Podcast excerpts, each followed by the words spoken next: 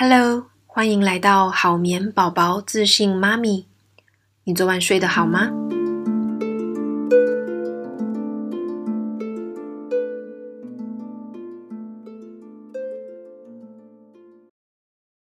不知道大家有没有这样子的经验哦？就是有时候啊，你想要放弃一件事情的时候，但莫名的会有一些呃。关键的人或是一些话语出现来鼓励你，然后让你撑过去，撑过那个你想放弃的那个时候，然后继续走下去。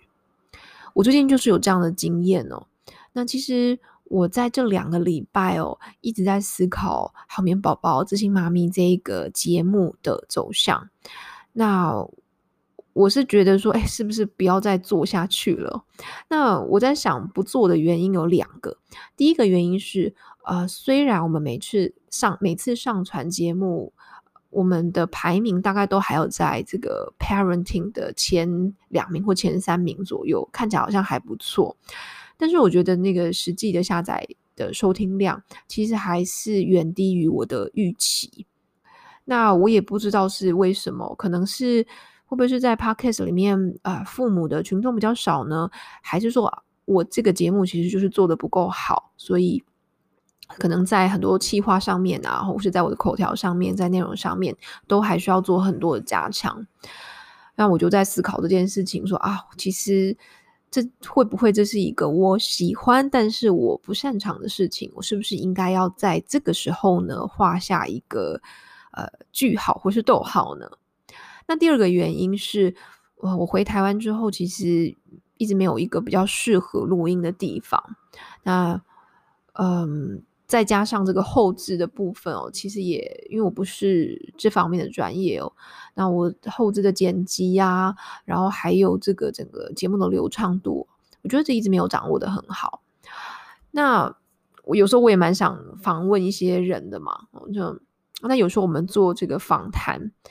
他所需要后置的时间又更多了，那又会有一些录音品质等等的问题。那我觉得这个其实是需要花更多的心力跟精神在投入呃这个节目当中。我觉得很多事情就是这样子啊，它看起来好像很简单，那所以你就下下来了，哎，实际经营就发现哦，你要做得更好，你要做到一个一定的品质，其实呃也是里面有学问的哦。所以这就是我最近在思考的一件事情，但在这个时候呢，呃，我收到了几封的听友给我的信，刚好有三封，这三封都是给我蛮大的肯定的，就是他们又跟我分享他们的故事，然后告诉我说，他们觉得 Podcast 对他来讲是一个很大的陪伴，然后他觉得也是一个对妈妈来说是很好的呃收听，就是理解知识的管道。所以我看到这样的信的时候，我就嗯，内心就觉得，第一个当然是觉得很感动，就觉得哦，原来我制作这个节目还是有人听的，而且是有人把它当一回事的。我觉得这个就很像，很有时候很像我们这种妈妈的角色，然后不管你做哪一个角色，都是就是你可能付出一些时间，付出一些精力，付出你的爱，付出你的精神，在呃。照顾一个宝宝，那我可能是照顾这个 podcast，然后在经营这个 pockets，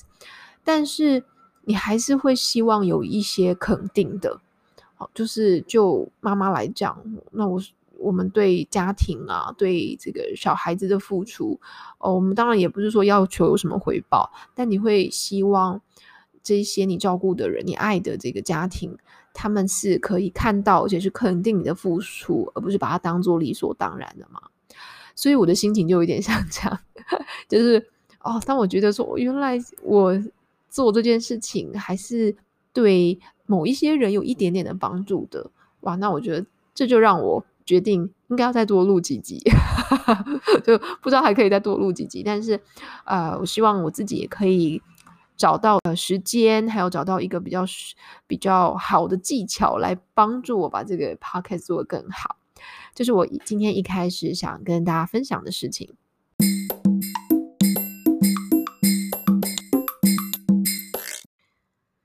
今天呢，我要跟大家来谈双宝家庭的好眠策略。其实双宝的问题哦，所谓双宝就是说你家里有两个，或是甚至以上哈，三宝四宝都算了的孩子，有两个宝宝或三个宝宝，其实是一件非常美妙、非常开心的事情哦。但是呢，照顾两个以上的宝宝呢，跟照顾一个宝宝呢，是完全不一样。那我先这边先说明一下，我今天讲的呢，主要是针对双宝家庭，但不包含双胞胎。OK，双胞胎其实又是有一点不一样的呃做法哦。我讲的呢是有年龄差距的双宝这样子。好，那双宝在呃，其实这个问题我很常被问到，通常大家都是问我说，呃，双宝的睡眠的作息怎么安排呀？还有就是。呃，宝宝之间如果会互相干扰怎么办啊？可能大宝睡了，但是二宝哭哭哭又把大宝吵醒这样子哦。那这两个是比较常见的问题。那坦白说，这个问题其实不太好回答，这也是为什么我现在才去谈这个主题的原因。那主要是哦，双宝的家庭它有非常不多呃非常不同的组合。当二宝出生的时候，你的大宝是处于呃一岁比较分离焦虑的年月龄，还是说可能两岁三岁他比较懂事了可以沟通？那甚至呢呃更大了，可能已经是学龄的孩子了。那这种不同的组合都会在我们在作息的调配上面呢，它就会呈现不同的结果。那另外一个还会影响的因素就是说，呃，两个宝宝他们的个性哦，那其实呃，大宝的个性又会占更多数了。就是说，大宝的个性他呃是比较偏独立一点哦，还是说他是平常就是还蛮黏着妈妈，比较占有呃占有欲比较强的？那我们都知道，其实。二宝出生之后，我可能会带给大宝在心理上面有一些冲击，所以这样子的情况之下，可能会让呃大宝不心理不平衡的的这种心态会更严重，所以这个也会影响我们在跟宝孩子在做沟通的时候的一些难易程度。那另外还有一个影响的因素就是。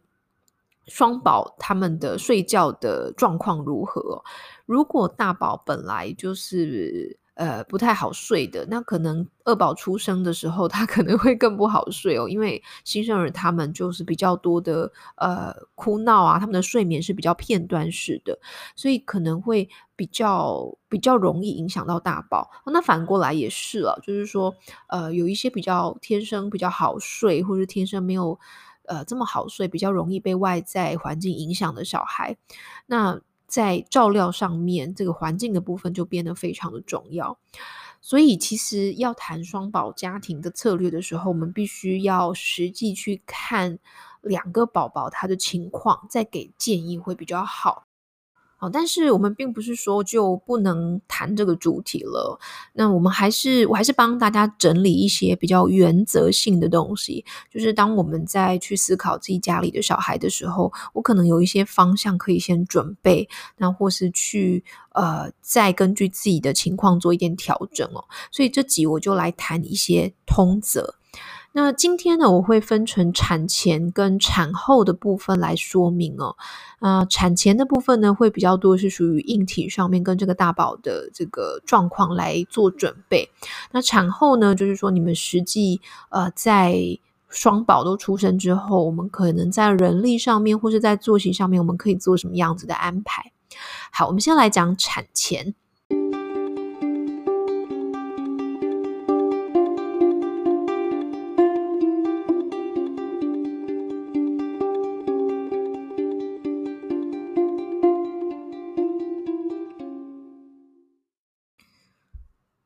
产前呢，首先我们会先朝这个硬体的规划来去思考哦。那其实我很建议啊，就是爸爸妈妈在二宝的时候呢，我们就要开始思考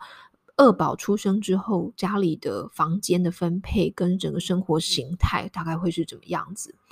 那其实我自己还蛮建议哦，我们在产前就先让大宝分房的，原因是因为哦，新生儿他的睡眠时间哦，其实非常的不一样。它是浅眠比例很高。呃，你知道在新生儿啊刚出生的时候啊，我们呃小宝宝的这个浅眠的比例哦，就是我们分成熟睡跟浅睡嘛。那浅睡它的比例呢，大概会占百分之五十左右哦，所以等于是说有一半的睡眠时间是比较浅眠，那就代表说他比较容易被吵醒，那也代表说他可能在睡觉的过程中也比较容易会有一些嗯嗯啊啊，就是呃浅眠时候的状况。好，所以如果说我们可以在新生儿的时期的让他们分房，比较避免双宝的互相干扰，那这个做法呢，会让你们的生活相对比较轻松啊。最好的分房时机其实就是越早越好哦，因为如果说你把二宝接回家里面，就是二宝出生之后，你才跟大宝说好，我们现在呃有家里有小宝宝了，我们就是要把这个哥哥或者姐姐哈、哦，要请到另外一间房间。这样子的话，其实大宝他的心里通常是会蛮不平衡的。他可能会觉得说，呃，弟弟妹妹抢了他的房间，还抢了他父父亲跟母亲的关爱哦。那这个时候的分房难度更高哦，尤其是其实对大宝来说，呃，也是要重新去适应家里不是只有自己一个小孩的这种生活，就是他可能没有办法像以前这样子，呃，受到这么多爸爸妈妈的这个关注了，所以。我们在呃分房的这个时机点来说，其实就是产前越早越好，让这个时间有一个缓冲期，这样子不会说等二宝接回家之后，你又要处理分房的问题，那爸爸妈妈你照顾新生儿，还有呃大宝的情绪，那其实是非常有压力的。那之所以我会说，就是我们早一点分房比较好的另外一个原因是哦，其实孕期的妈妈哦，她我们难免都可能会有一些不舒服哦，那也需要充分的休息哦。所以如果你可以跟大宝分房睡，可能彼此的干扰也会比较少一点哦。所以这两个考量就是是站在呃爸爸呃站在这个大人跟站在小孩的立场，我们希望两边都可以呃睡得比较好。不过呢，我们这样子讲当然是呃说起来很容易了。之前我在粉专讲这个论点的时候，就有读者在问我，可是家里的空间不够啊，那怎么办？我们就是分不了房啊。所以这也真的是也是一个现实的考量哦。但如果是这样的话，其实也没有关系哦。我我的。呃，建议并不是说大宝跟二宝要永远的分房下去，不是说家里有几个小孩我们就要几间房这样子。我虽然建议我们一开始双宝分房，但是呢，其实最后等到二宝他的睡眠比较稳定之后呢，我们还是会希望导向呃大宝跟二宝可以同房这样子。所以变成说我们在一开始的时候可能会稍微辛苦一点点哦，就是会有一点点互相干扰的情况。这个也是一个过渡时期啦，因为二宝总会长大嘛。那等到他睡眠稳定一点的时候呢，干扰的部分就会比较。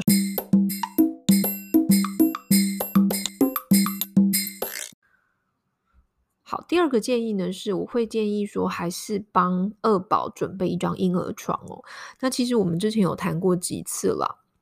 一岁以内的婴儿哦，最好都还是有一个独立的睡眠空间。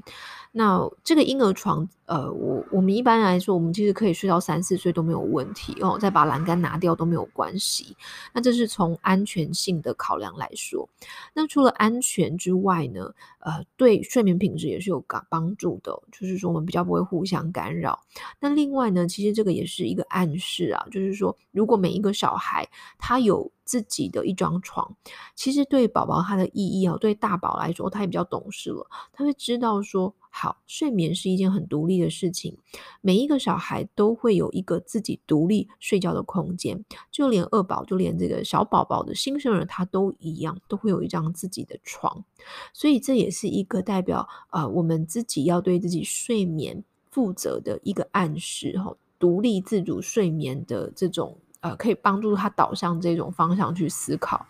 所以这个是我们可以，呃，事前做准备的。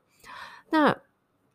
呃，如果你不准备婴儿床的话，其实我自己的经验是，可能到最后是两种了。第一个就是说，一家四口都睡在一张床上；那第二个呢，是变成爸爸妈妈各自带着一个孩子分房睡哦，也就是说爸爸妈妈分房睡，一人跟一宝睡哦。那其实我觉得这样子的状况对，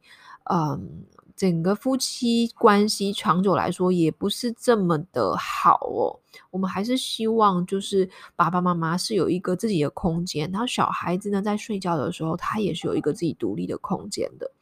那如果你的大宝月龄已经够大了哦，我一般建议是说至少要两岁半以上哦，你也可以尝试先把大宝。移到这个小童床哦，就是一般的床，就没有栏杆的，就他可以自己可以独立下床的。好，那把婴儿床留给这个二宝用哦。那或者是你要帮两个小孩都准备一张独立的床，这也是非常好的。第三个产前我们可以做的事情呢，是事先和大宝沟通哦。呃，其实这个环节非常的重要哦。不过这个沟通的方式呢，跟大宝的月龄很有关系。我们刚刚有提到，其实二宝的出生前后啊，大宝都会有一种父母关爱被剥夺，甚至在妈妈肚子大起来的时候，他可能就会开始有一点点的这种压力哦，甚至会有一种发展假倒退的状况哦。嗯、比方说宝宝出生之后，他可能也会想要跟新生儿一样黏在妈妈的身，会有比较多的这个情绪的起伏，这个是非常正常的。那爸爸妈妈不要去啊、害怕或是避开谈二宝要出生这件事情，因为他终究会来到。那你越避开，反而会让大宝觉得说啊、这好像是一个不可以说或是说不好的事情。那我们可以透过一些方式哦，比方说，你可以在产前啊、去啊、呃、找一些绘本啊哦，或是呢一些影片哦，或者是呢这种角色扮演的方式了，来让大宝知道接下来家庭会有哪一些改变。我们会比方说，你可以呃。透过绘本让他知道说，哦，一个小宝宝他刚出生的时候呢，可能呢会呃遭遇到什么样子的生活的转变，然后他可能会哭着想喝奶，他可能会需要很多很多的拥抱，那他可能呢还会还会需要大宝的帮忙哦。你让大宝先有预期，呃，这个。即将出生的婴儿对这个家庭会造成的影响，那我们尽量吼都使用比较正向的语言，不是不是你不是说跟大宝说哦，你长大了，所以你就是要你是一个哥哥或者你一个姐姐了，所以你就是要让着小孩，你就要懂事。其实对小孩来说，他很难去理解懂事这个抽象的意思哦，所以我们不要让他们觉得说这是一种很委曲求全的感觉。OK。所以这是我们可以持续去做的。那至于你要在沟通上面，你要带入什么样的技巧哦？这个跟呃，我觉得大家可以去看一些有关正向教养哦，或是像蒙特梭利等等的一些书籍。其实他们会有一些呃实际的范例，就是我们怎么样用正向的语言来帮助孩子对某一件事物有比较正面的看法。因为呢，其实小孩啊，他对于一件事情的想法，跟我们大人去诠释的方式是非常有关系的。呃，我们之前有讲过一个例子嘛，就是说当，呃我们第一次在跟呃小孩子介绍一件事情的时候，如果我们是跟他说：“哎呀，你不要怕，哎呀，就是你知道怎么样？”就是用这种好像有什么，就是好像这件事情发生会真的带来什么一个嗯。影响的那种感觉，就是说他反而会很好奇，然后也会有一点点紧张，那他本能的就会抗拒。但是如果你是用比较正向的方式来去呃。比方说，我们用比较正向的情绪哦，一起跟他说哦，接下来家里会有一个呃小小的婴儿，那这个婴儿呢，会是你的弟弟跟妹妹，那他也是非常的爱你哦，这个弟弟妹妹跟爸爸妈妈一样爱你，只是呢，他还很小，所以他没有办法用言语来告诉。你或是表达他对你的喜欢哦，你可以用这样的方式来让大宝觉得，哦，这个小孩子是也是他的家人。那我自己也听过一个做法，我觉得蛮不错的，就是可能你可以在呃二宝要出生前就先准备一个小礼物，然后呢，二宝出生的时候呢，这个小礼物是送给大宝。然后让大宝呃觉得说这个是二宝诞生的时候，然后准备给他的礼物。那甚至爸爸妈妈会用二宝的名义哦，说这是弟弟妹妹要带给呃哥哥姐姐的这个小礼物，因为他真的很爱你，很喜欢你，我们要成为一家人，好，让这个大宝对新生儿的印象是比较好的，是比较正向的。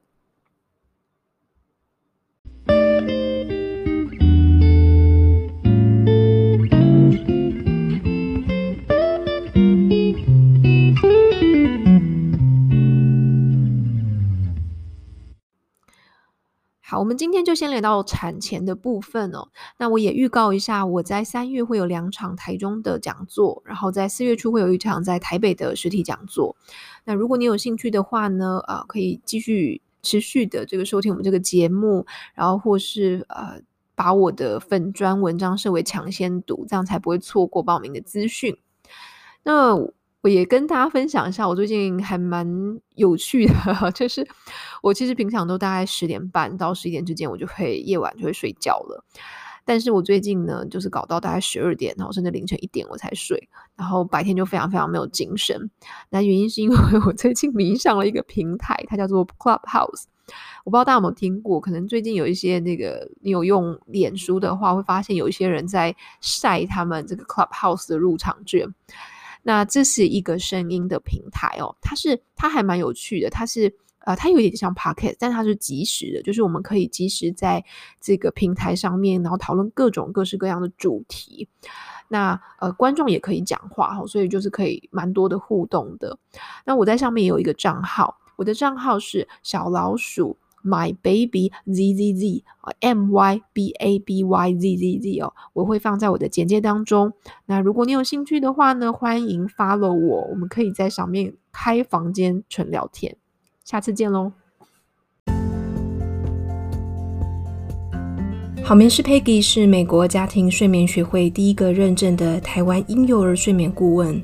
我的专长是改善婴幼儿睡眠问题。帮助你的家庭建立稳定且健康的睡眠习惯。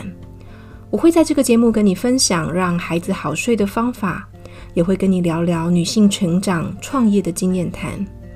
欢迎订阅节目或是帮节目评分，让我们有更多的资源来制作对你有帮助的内容。